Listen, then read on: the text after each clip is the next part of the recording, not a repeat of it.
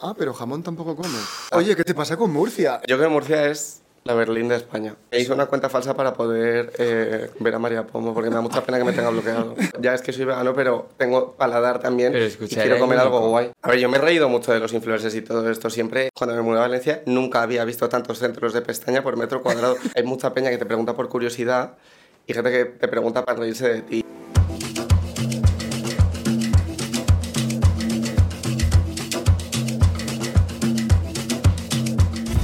Invitado es vegano.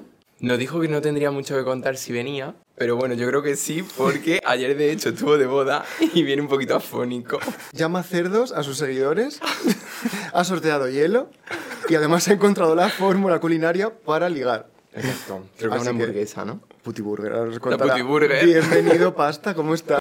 Perdón por la voz, espero que os guste el ASMR de la gente afónica. Maravilloso. Nos va a quedar, nos puede quedar un poco ouija, pero bueno, está muy bien. Lo importante es que has venido. Cuéntanos qué ha pasado con esa voz. Pues por lo menos hoy he recuperado un poquito la voz, pero ayer no podía hablar absolutamente nada. De hecho, pensaba que iba a venir y iba a tener que hablar así todo el rato.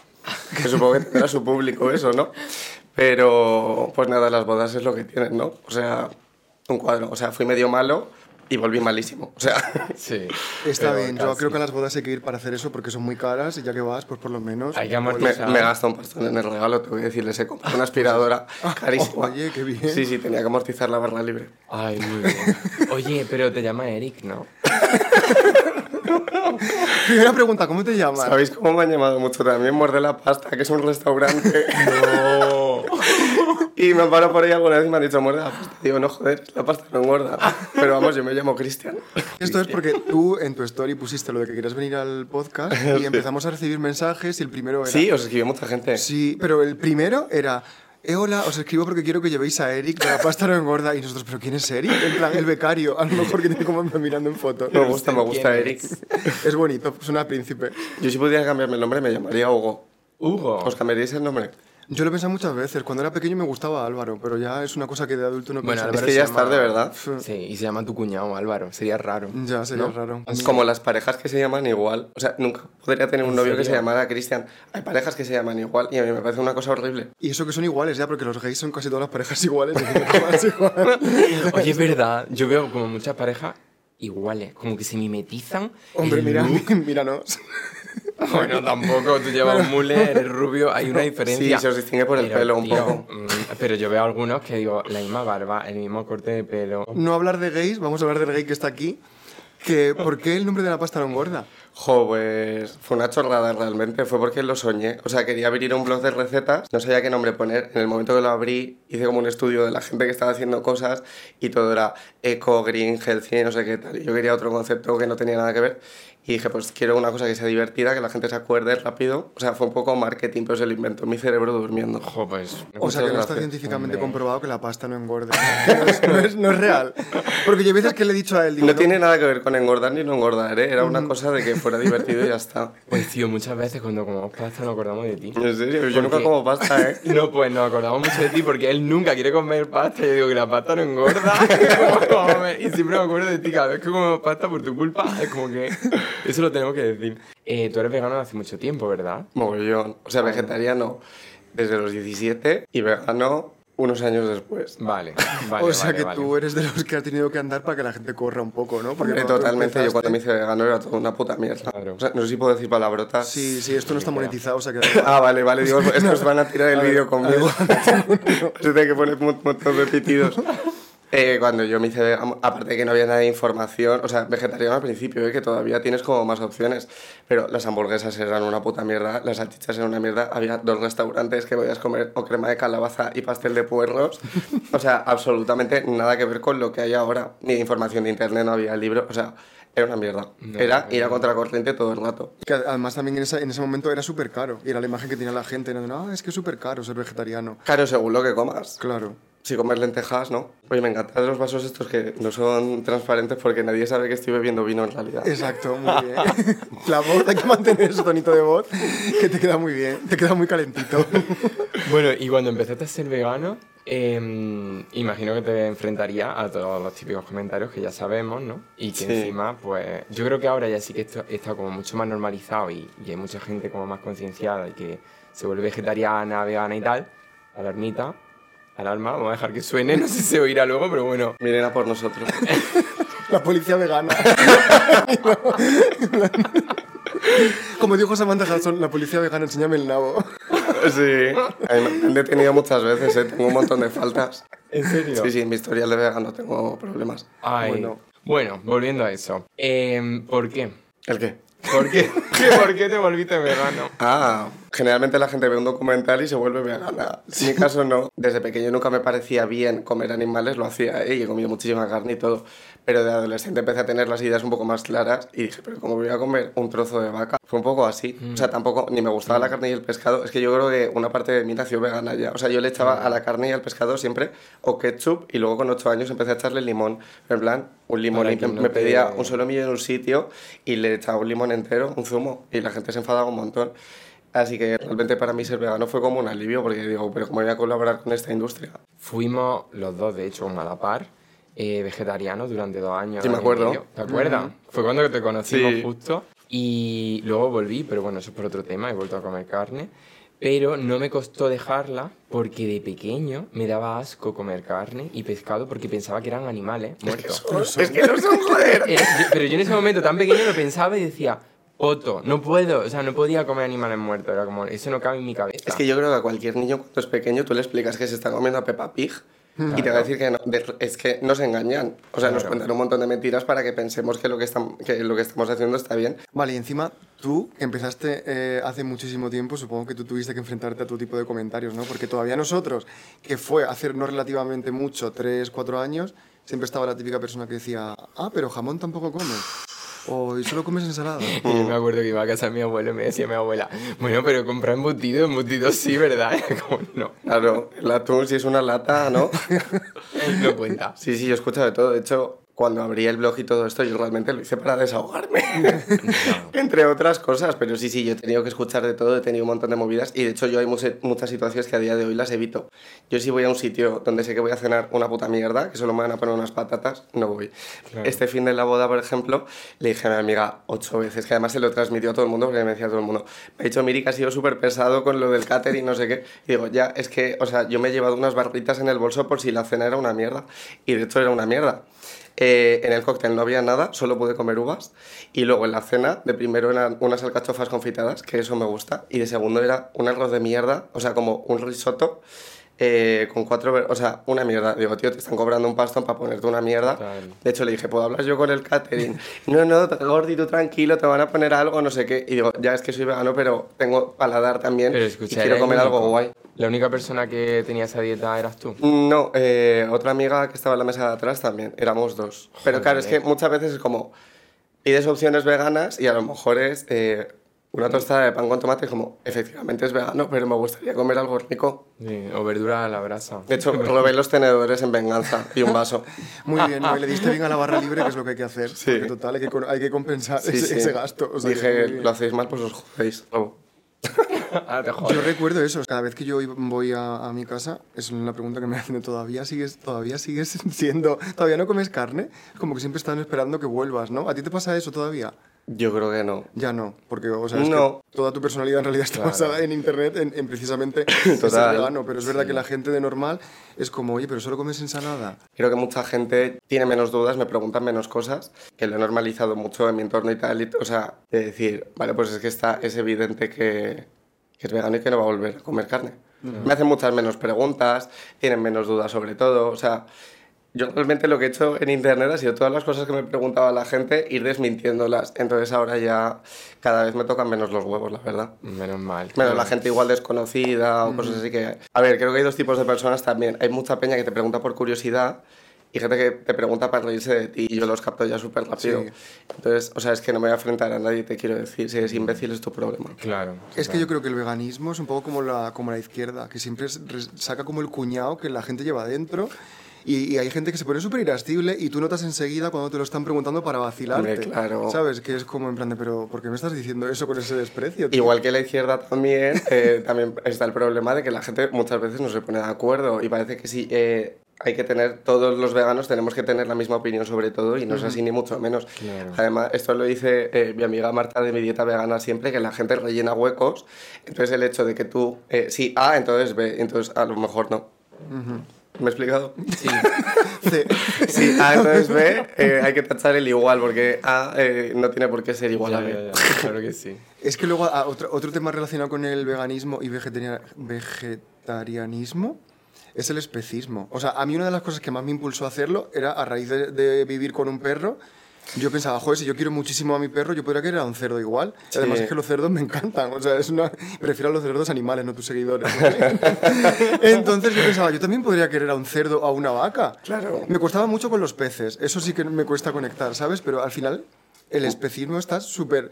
Lo tenemos súper metido dentro de nuestra cabeza. O sea, yo realmente no tengo la misma empatía con una mosca que con un perro. Claro. o sea, es que es así. eh, bueno, pero es que el sistema es así. Hay mu- mucho dinero detrás, hay una industria que quiere mantenerse, entonces pues nos engañan para que creamos que es guay. Ahora una marca conocida de leches está haciendo una campaña de que las vacas están en el prado, no sé qué, y es mentira. Están en jaulas. Les sale mejor pagar las Sí. multas, o sea... También pasa mucho, a veces han salido documentales de gente vegana en internet que a lo mejor buscan perfiles un poco polémicos para que salgan en esos documentales y tal. O sea, creo que se da una imagen un poco que es mentira. Ah, iba a decir algo Mm. interesante y se me olvidó. Bueno, Esto, esto que has dicho justo de la leche lo tenía, lo tenía apuntado para comentar, porque es que hay justo ahora una marca de leche que está haciendo unos anuncios. Seguro que es la misma. Que sale con un señor aquí con esto encima manchado de Sí, leche, creo con el sí. vaso, y con una frase en plan de la Yo última- bebo leche, no sé qué. Sí, yo bebo leche. Parece como de las campurianas de Paquita Sala. Claro, yo le digo a la peña, ¿tú te beberías la leche de tu madre? Mm. Y la gente, ay no, qué asco. Digo, pues te lo estás bebiendo de otra especie, colega. Hay una vaca enchufada a una máquina. Te lo venden como lo- la única, la única fuente de proteína natural y es en plan, bueno, y no, Venga ya. que- O sea, es que es todo mentira, tío. Hay que desestigmatizar y desmentir. Porque sí, pero es que la publicidad va así. Claro, de hecho, muchas de las preguntas que nos hacen a la gente vegana están relacionadas con anuncios que han ocurrido en la tele, del calcio, de no sé qué, de tal. Sí, sí, la gente ya piensa, bueno, es que no tomas calcio. Claro, claro. leche por eso, Se piensan que pero- somos zombies y que nos vamos a morir. Claro, pero ya obtienen el calcio en otro sitio. Claro. ¿sabes? Es cierto que tienes esa voz por ser veganos. Se estamos destapando la verdad.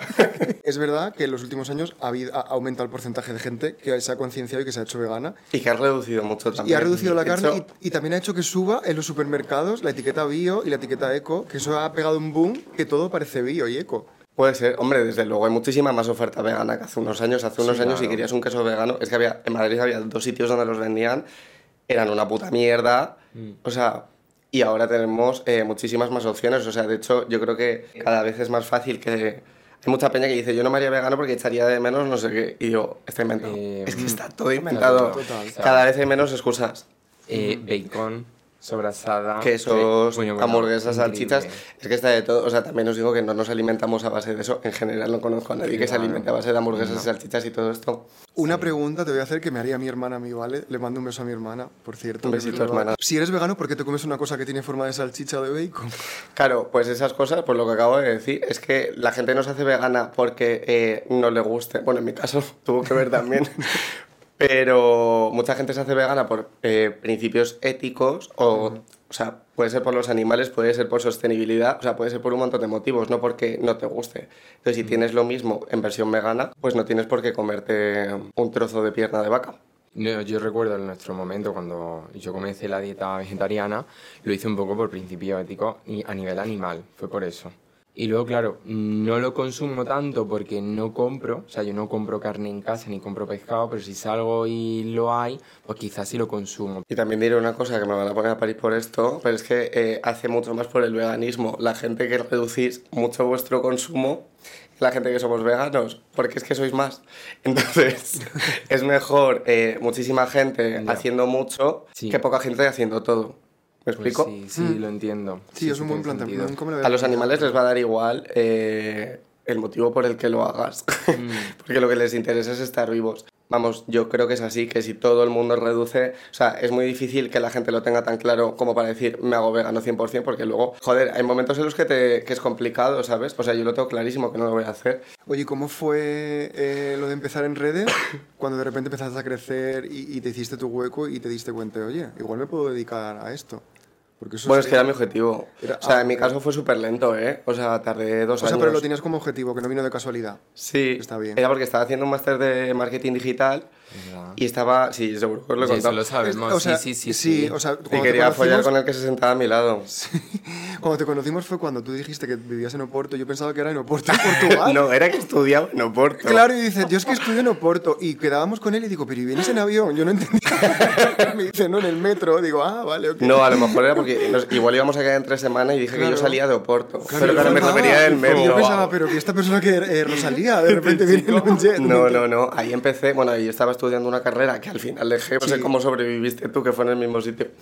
Sí. Yo lo dejé en tercero. O sea, iba a empezar tercero y, bueno, por muchas cosas dije, ni de coña aguanto aquí más porque estaba, me empezaba a ir bien en redes y no podía con las dos cosas. O sea, yo es que me despertaba a las 6 de la mañana y me desmayaba a las 12 de la noche y estaba en clase, porque además era con Pues la... igual. Eh, Tú estabas con la Pues beca, tú tenías que sacar Yo un tenía 8 beca, también, ¿no? Claro, más de 8. Y no te lo regalaban, ¿eh? La nota. A mí tampoco me lo regalaban. No. Y realmente ese máster estaba enfocado como a trabajar para marcas, de, a llevarle las redes y tal, y había mucho temario de SEO. Eh, y yo acababa de estudiar dietética, entonces, o sea, yo realmente lo que hago ahora lo hacía antes a pequeña escala porque a mí me llamaba la gente para pedirme recomendaciones de cosas. O sea, tú estudiaste dietética entonces. Herbodietética, un curso de un año, Eh, justo antes de eso. Siempre me gustaba cocinar y, por ejemplo, si estaba con mis amigas, al final siempre cocinaba yo. Y si hacía una pizza, me decían, tienes que poner una pizzería. Si hacía no sé qué, me decían, tienes que poner no sé qué. Entonces, al final de tanto decirme que cocinaba me lo creí.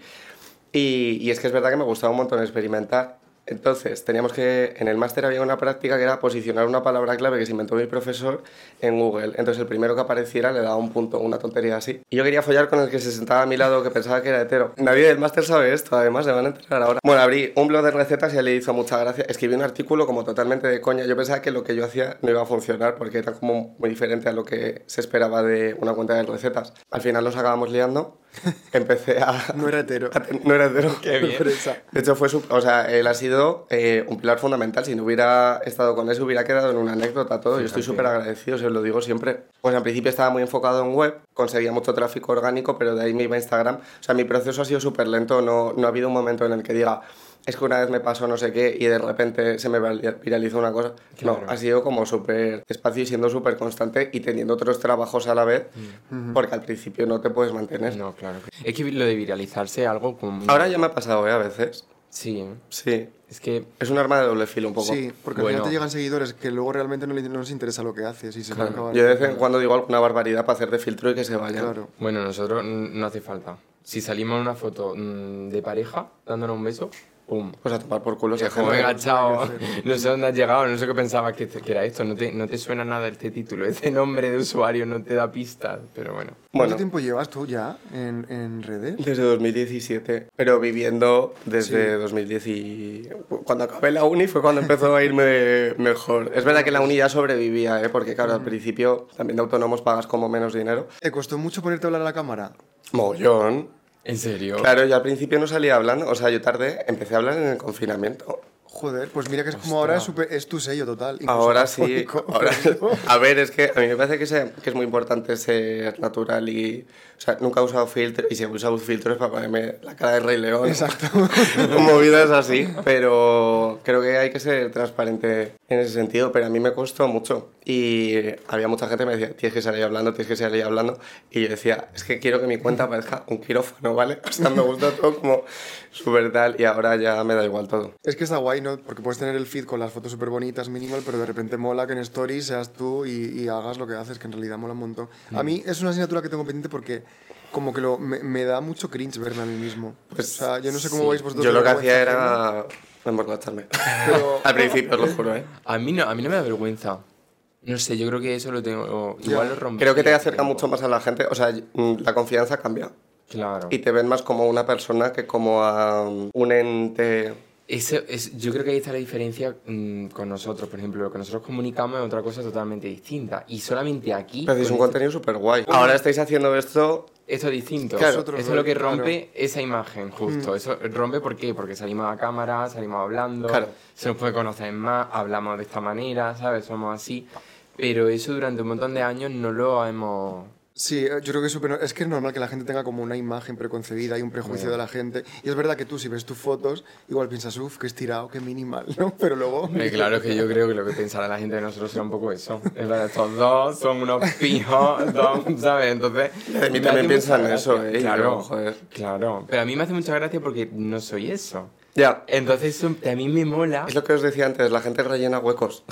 Total. Total. Ahora explica lo del A y la B. Es verdad. Ahora explicado.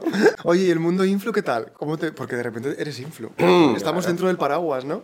Eh, sí, o sea, yo me dedico a esto 100%. A veces hago cosas que no son necesariamente en mi cuenta, que es para otra gente o cosas así. Claro, esto va un poco por nichos, ¿no? O sea, a ver, yo he conocido a gente de, de mucho que no tiene que ver con veganismo y realmente creo que la idea de, que tiene la gente de un influencer en sí, o sea, para mí no es así para nada, porque yo toda la gente, solo he conocido a una persona que me ha parecido imbécil eh, de todo este mundo. Creo que también tienes como un poco de filtro y sabes un poco, ¿no?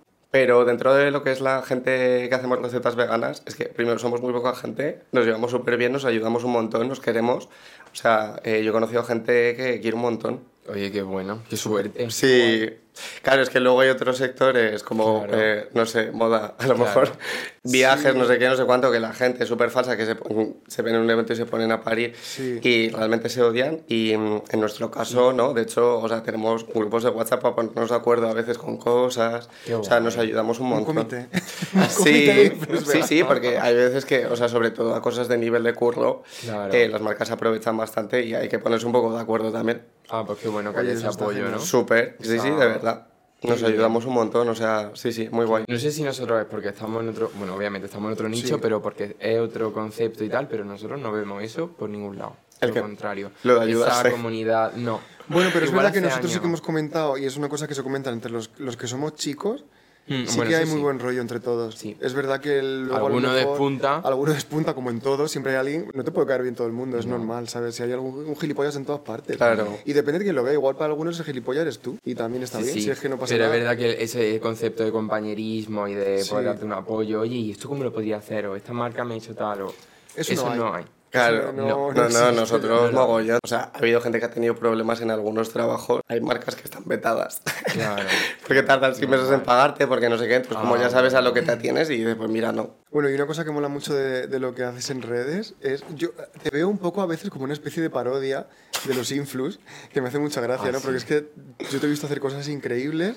O sea, porque Violeta eh, sorteó un coche y fue la persona viva con más comentarios de Instagram. Es pero verdad, que tú... que sorteó su coche, supongo que quería cambiar de coche y dijo, ¿qué hago Sí, esto, no? Pero tú hiciste el sorteo más surrealista que yo he visto en mi vida y más increíble que sorteaste hielo. Hielos, pero, o sea, hielos, bloques de hielo. No se piense la gente que sortea una cosa que se derretida. Me costó un pastón el envío, porque es que yo no sabía que los o sea, esos hielos, o sea, tenía muchos bloques de hielo, porque muchas veces me mandan cosas congeladas y tal. A ver, yo me he reído mucho de los influencers y todo esto siempre, y de hecho no sé cómo le caigo bien a muchas personas, porque realmente efectivamente me río mucho de, de todo esto. De hecho, a veces me pasan cosas que me las tomo como a risa. O sea, hace poco saco un libro y me lo pusieron en la casa del libro al lado del de Arguiñano. Ah, pues mira. y me hizo mucha gracia. Y lo de los hielos, pues eh, sinceramente no me cabían más hielos en el congelador y tampoco quería tirarlos. Entonces dije, pues los sorteo.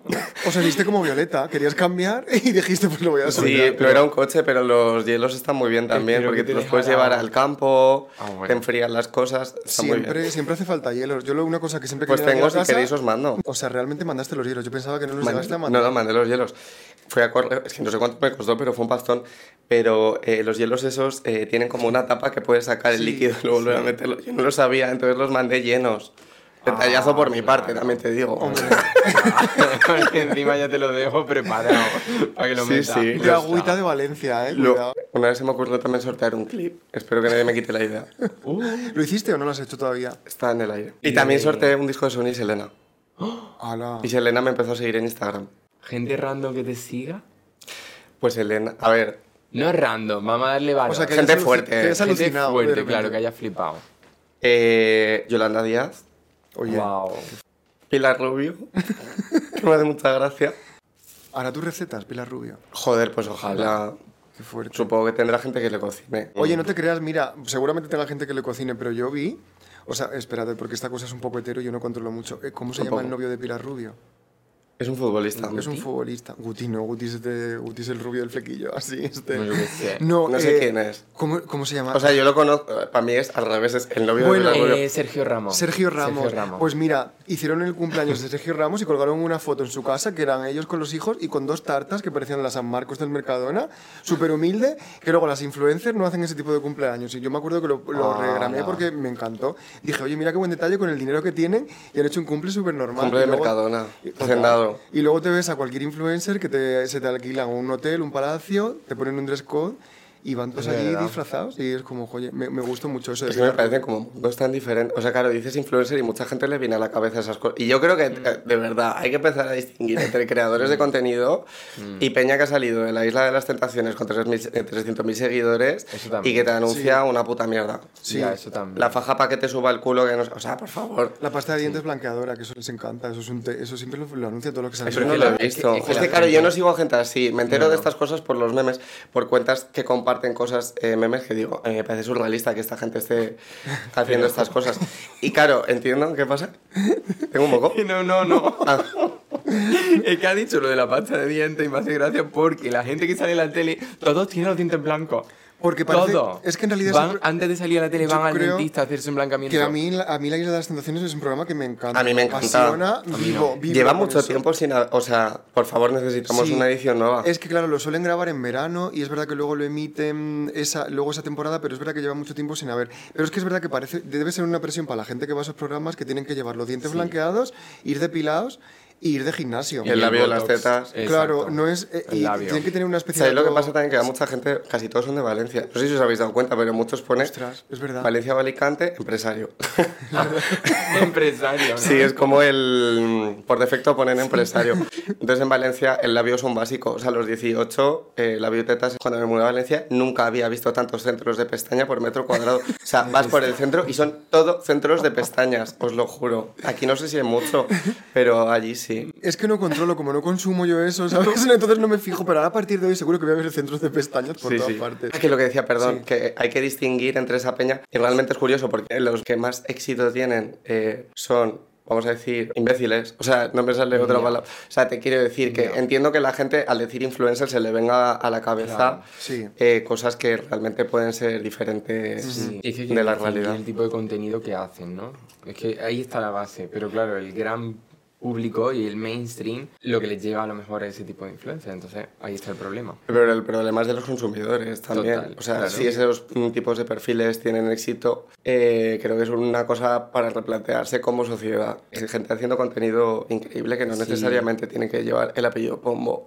Es que lo que tira los medios de comunicación, que son los que dan los premios, que parece que son los que dan los títulos de oficial de influencer, son las cifras. Los obviamente- mismos. Obviamente la gente va a tener en mente al antes lo que hace pues María Pombo, pero lo que haces tú, pero tú también estás en al, al final estás en el mismo gremio. Yo tengo como una relación un poco de amor-odio con los premios, porque a mí me dan salseo pero los odio. Y tenemos que decir que Bueno, a nosotros nos dieron, nos dieron un premio y en la fiesta que nos dieron el premio, nosotros fuimos a beber con unos amigos a pasarlo bien y a todo el mundo le iba diciendo, esto está mañado, no nos van a dar el premio. Y nos dieron el premio, ¿eh? Pero no os avisaron de que os lo No, iban a dar. no nos avisaron. Ibais denominados. Estábamos denominados nominados y había- sí. por tercer año consecutivo. y Era en Nueva York. Eran unos premios que se llamaban Blog Loving, que eran como el mundo de los blogs. En De antiguas, momento. de antiguas, Súper ya. antiguas. Oye, pero qué bien. Y claro, ¿Y tenéis que dar un discurso en inglés? sí. O- Pensábamos que no. Hello. Claro, pensaba, íbamos diciendo a todo el mundo, esto esta mañana nos va a tocar. Y además estaba, estábamos nominados con dos chicos, que había uno que tenía millones de Muy potente. ¿Sabes? Sí, y el sí, otro sí, que era sí.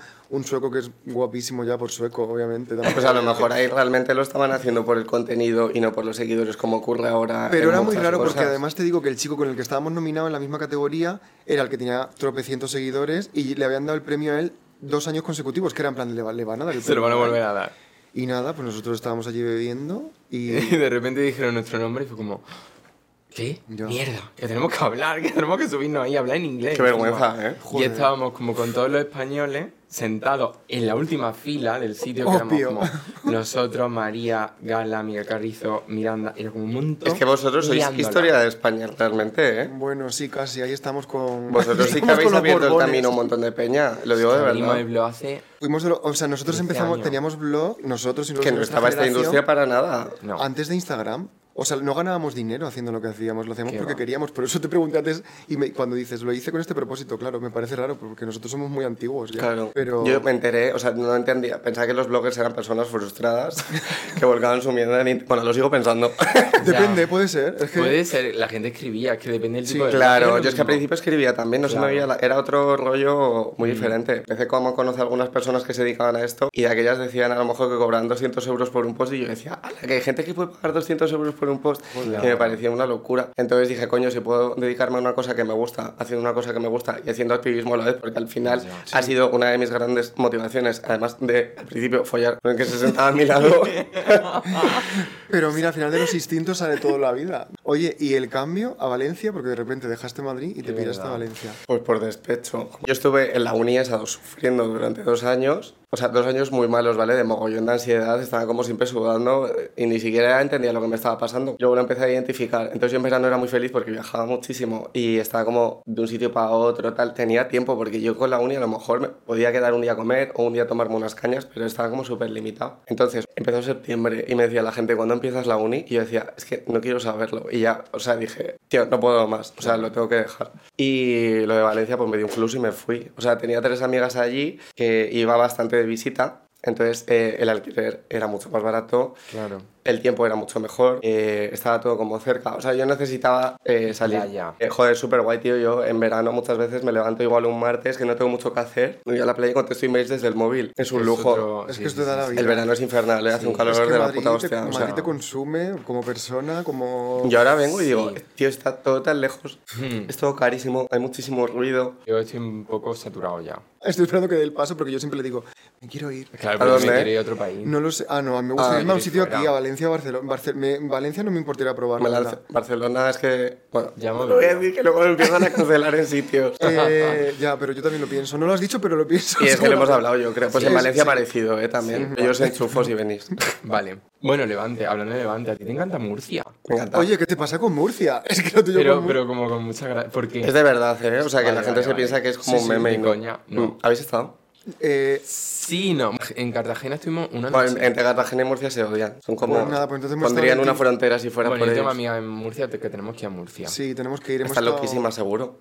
Pues sí. Es que la gente en Murcia está fatal. Y nos estará escuchando. Yo en la, en la a ciudad más surrealista que he visto en mi vida, donde está la gente más acogedora, o sea, a mí me parece un paraíso, yo me quiero jubilar allí. Ha subido mucho el precio de, de todo. O sea, cuando me fui de Madrid no sabía si Murcia o Valencia. Pues como empiezan a subir los precios, igual deberíamos plantearlo e irnos ya. Sí, sí, me encanta, me encanta, me encanta. Eh, me encanta cómo hablan, me encanta que es que están loquísimos. Tienen todo muy cerca, entonces tienen mucho tiempo para hacer cosas random. Y también, a ver, también me han dicho que es que casualmente he conocido a gente de Murcia que es guay, que tengo una imagen eh, que Claro. no es la realidad. Claro. Pero yo prefiero vivir con esa imagen. Yo cada vez que voy es que vuelvo tan feliz. Hay, hay una cosa que hice por ti, por tu culpa, que pusiste en stories, que era lo de que en Murcia te ponían las patatas fritas en los bares con, Con limón. Con limón. Y dije, esto no lo, no lo he visto yo en mi Y vida. con aceitunas. te Ah, sí. Pero con las patatas fritas. Sí, pero es Claro, que con las patatas fritas de bolsa. ahí hay unas también que es que son como un poquito más gordas. Murcia tiene mucha cultura gastronómica, tiene lo de los paparajotes, que es una hoja de limón. Es una hoja de limón rebozada, Sí. pero se lo dan a los forasteros, que se lo comen y se comen la hoja y la hoja no se come, tienes que hacer como así.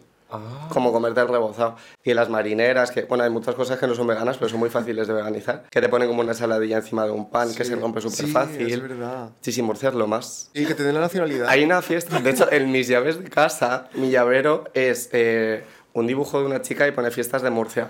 Me lo regaló una amiga y me parece súper guay. Bueno, aunque no venga al cuento, yo te tengo que preguntar por tu sección de clones de Instagram, que me encanta.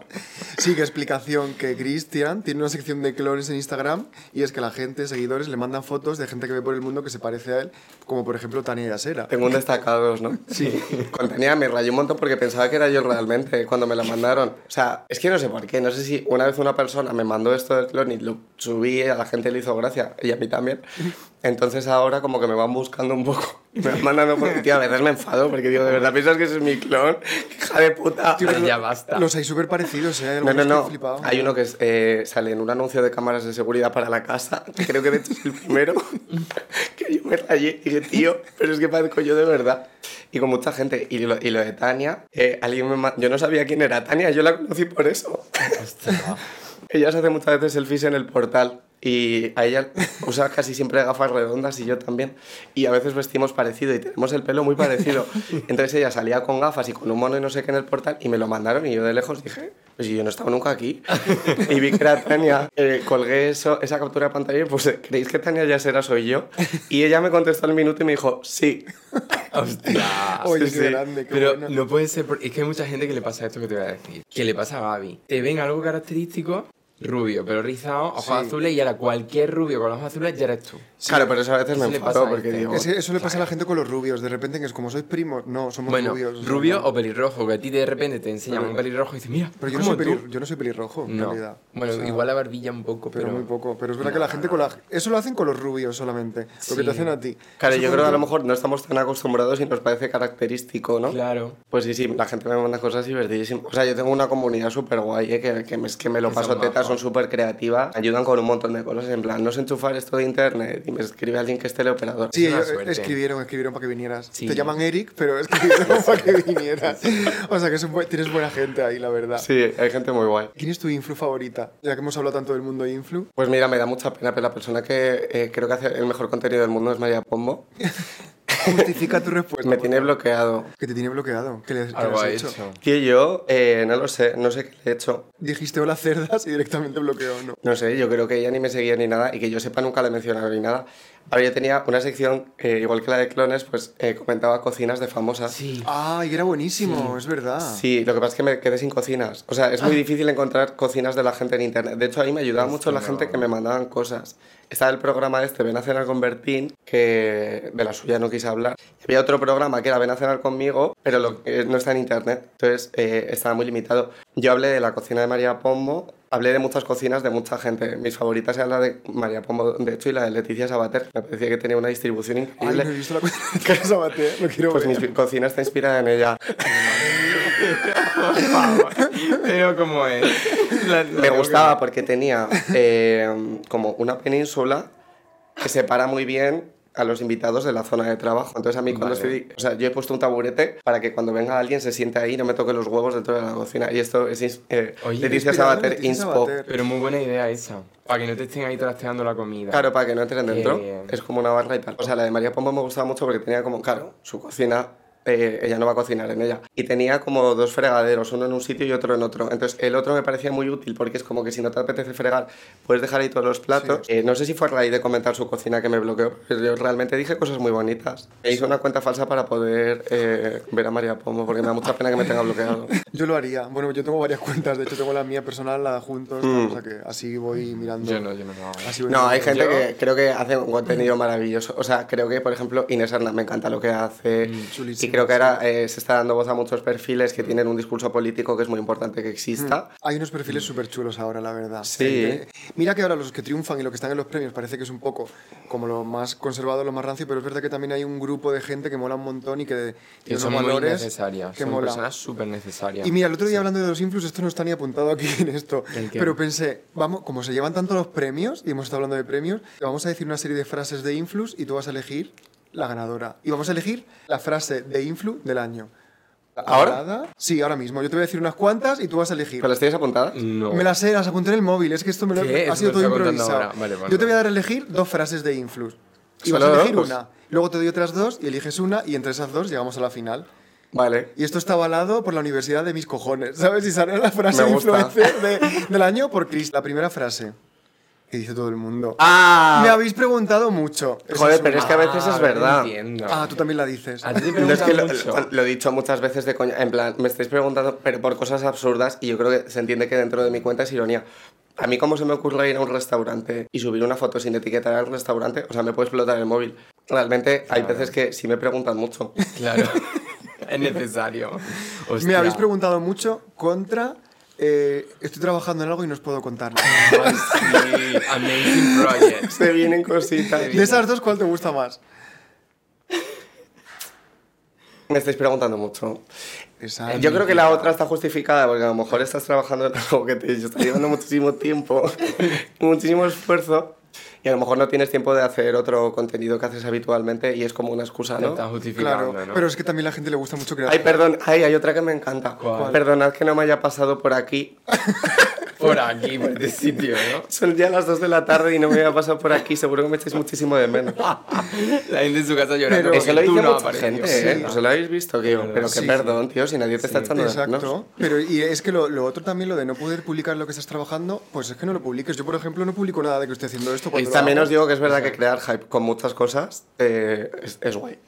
Que está Mola. bien, ¿no? Yo cuando he sacado ebooks o cosas de estas, eh, estás un mes dando por culo previamente y luego Y luego funciona. la gente se piensa que va a ser más guay de... Pues no. O sea, Está estás- eh, me A decir que estamos haciendo algo muy importante, Gaby, a partir de pasa es que ahora. yo soy el muy vaga. podcast. Me pasa que soy vaga y crear hype me da una pereza tremenda porque luego Yo ahora muchas contestar a lo que he hecho. ¿eh? Entonces la gente ya sabe que le voy a engañar.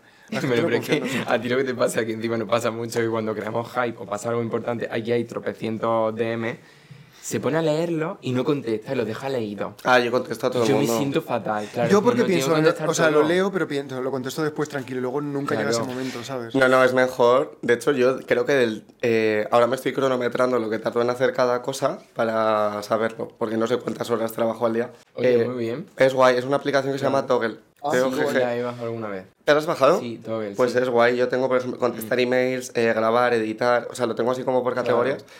Y de lo que más tiempo invierto es en contestar los mensajes de la peña. Al final yo creo que también hay que crear esa interacción con la gente porque ellos están dedicando tiempo a ti. Yo es que digo- Tú se lo debes también a ellos. Yo vivo gracias a que hay gente que me Eso sigue y que, le- y le, que le interesa eso, que menos que contestar a la gente. Exacto. Llegamos al final del podcast, vamos a la parte más divertida. ¿Arte o harta? ¿Está de arte o está harta? ¿Vale? Entonces, lo primero, Madrid. Yo harta, por eso me fui. También os digo, hay muchas cosas que echo de menos, ¿eh? o sea, la oferta cultural que hay aquí, la gente es majísima. Ya, ya. No somos de Madrid, da igual, pues Da igual, bueno, pero, pero o sea, que en realidad, o sea, aquí es muy fácil conocer gente, te Sí, llevas sí fácilmente bien con la gente, en otros sitios igual no. News. Arte, ¿eh? ¿Te gustan los news? ¿Lo estáis diciendo por lo que hacía yo de los news? tú decías, claro. Claro, ahora ya no lo hago porque la gente se hartó. pero bueno. me sigue pareciendo arte. Los news era la gente que te Claro, decía. yo cuando abría el blog, pues me desahogaba mucho. Entonces, para el New era como conceptualmente lo que sería un cuñado, Sí. que es pues la gente que se mete con nosotros y tal. Entonces yo hablaba mucho de los news, que representaba eso. De hecho, me pasó una cosa muy graciosa. Hice unas tote bags que ponían new, no sé qué, no sé cuántos, tal, y las vendía. Entonces, eh, una vez que había un evento benéfico para un santuario y yo les dije, pues os, os doy, no sé... eh, 30 bolsas, 50 bolsas, no me acuerdo. Os regalo las bolsas para que recaudéis fondos para vosotros. Y del santuario dijeron que les parecía especista eh, que pusiera New y no sé qué, no sé cuánto, y que no podían aceptarlas y tal. Ay, Dios. Oh. Joder. Qué fuerte, ¿no? Madre Muy mía. random la gente. También hay gente vegana que es imbécil. La siguiente, arte o harta. Murcia. ¿Arte? Hombre. Ya. Es la mejor ciudad. Murcia, No, vaya. lo Visita sabíamos. pendiente. Sí, sí. Yo creo que Murcia es la Berlín de España. Cuna del tecno de España, Murcia. En Murcia está eh, la... Yo no he ido, creo que se llama Metro. La discoteca con mejor sonido de España, que tiene premios y movidas. Fue hace poco a pinchar a Melly Lenz allí. Melly Lenz pinchando en Murcia, o sea, muy fuerte. No sé quién es, no tengo ni idea. Pero una bueno. DJ de Ok. techno muy importante. A casi todos los grupos indies de España son de Murcia. Es la cuna del arte de España. Y eh, la Puti Burger. tu Puti Burger. Arte. Arte, arte. Mucha gente ha follado gracias a esa receta. Eh, otras dos preguntas más para terminar. Que una, un trío soñado. ¿De follar? En lo que quieras, la gente nos dice o de o sexual o laboral. Bueno, me encantaría ir a cenar con María Pomo y Tamara Falcó. Así te desbloquea. Lo que hacer. En plan, a charlar. A pedirle A un perdón. vegano, A un vegano. Una popular opinion. Yo creo que ya he dicho un montón de cosas. Joder, algo que le gusta a todo el mundo Sí, y a mí no. sobreestimado, ¿no? Mercadona. Uh. O sea, algunas veces compro algunas cosas, pero a la gente le encanta Mercadona y a mí no me parece que sea para tanto. Es que yo lo encuentro todo. Y lo tengo lejos de casa. Sois cuando vamos, Es que en Madrid no hay casi, Claro, en el centro. Claro, aquí es que es exótico, pero eso nos Ahora gusta. ya- claro. Igual tú que estás en Valencia, porque Mercadona es de Valencia, de Sí, hecho. y. Consum. Es que ahora hay uno en tribunal desde hace un año o dos años. no ¿Ah, sé. sí? Sí. Y claro, nosotros Sí. tenemos que andar bastante y subir un correr a Y con las bolsas. Claro, pero gente cuando muy guapa vamos... siempre. Es verdad, hay gente Hay guapísima. gente muy guapa en Mercadona. ¿Sabéis dónde hay gente muy guapa siempre? En el Lidl de... Además es que eh, hay muchos gays. Es como la Wii. en el Lidl de Tirso de Molina. Está genial, os recomiendo que vayáis Sí, un no, día. pero el Mercadona, el Mercadona de Malasaña está lleno de gente guapa. Sí, es un sitio muy Es que en Madrid hay mucha gente guapa y gente que viste muy bien, también tengo que decir. Que yo me fui de Madrid, pero... Siempre puedes venir. Sí, puedo venir. Bueno, pues nada, Oye, muchas gracias. muchas A vosotros. gracias. Ay, el micro. Que la gente de sonido me odia. Aquí porque no hay mesa, pero estaría dando un montón de golpes si no. Eh, ¿Qué me habéis preguntado? Te mandan fotos. Pues abrimos. Un paquete seguro. Y tan paquete. ¿Se lo abrimos?